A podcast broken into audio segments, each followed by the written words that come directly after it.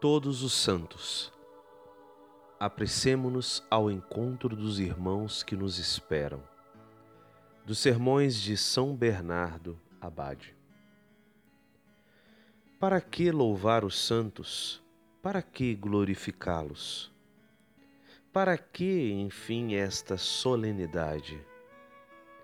Que lhes importam as honras terrenas a eles que, segundo a promessa do Filho, o Pai Celeste glorifica? De que lhes servem nossos elogios? Os santos não precisam de nossas homenagens, nem lhes vale nossa devoção. Não há dúvida alguma, se veneramos os santos, o interesse é nosso, não deles. Eu, por mim, confesso, ao recordar-me deles, sinto acender-se um desejo veemente.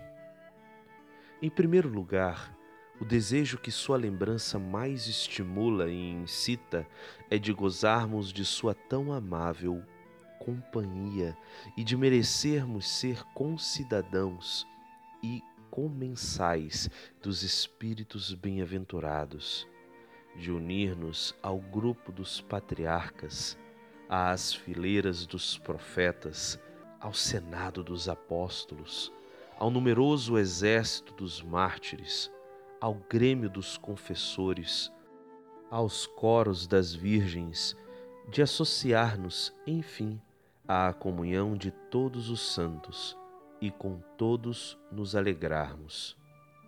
A Assembleia dos Primogênitos aguarda-nos e negligenciamos.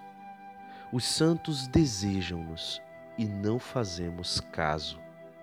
Os justos esperam-nos e esquivamos-nos. Animemo-nos, enfim, irmãos, ressuscitemos com Cristo, busquemos as realidades celestes, tenhamos gosto pelas coisas do alto Desejemos aqueles que nos desejam. Apressemo-nos ao encontro dos que nos aguardam. Antecipemo-nos pelos votos do coração aos que nos esperam.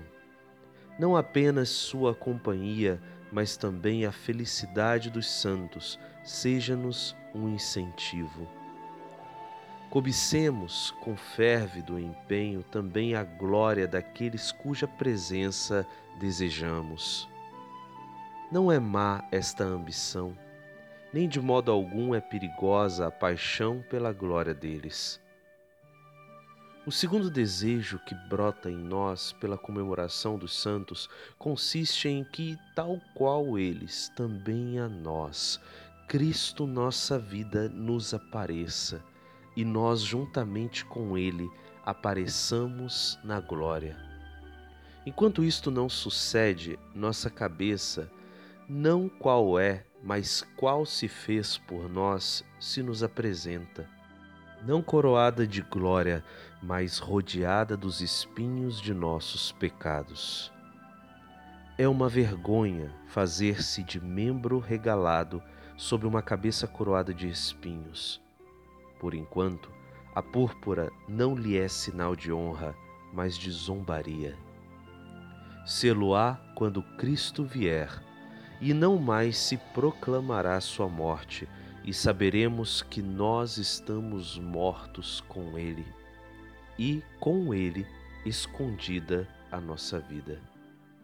Aparecerá a cabeça gloriosa. Com ela, refugirão os membros glorificados quando transformar nosso corpo humilhado, configurando-o à glória da cabeça, que é Ele mesmo. Com inteira e segura ambição, cobicemos esta glória.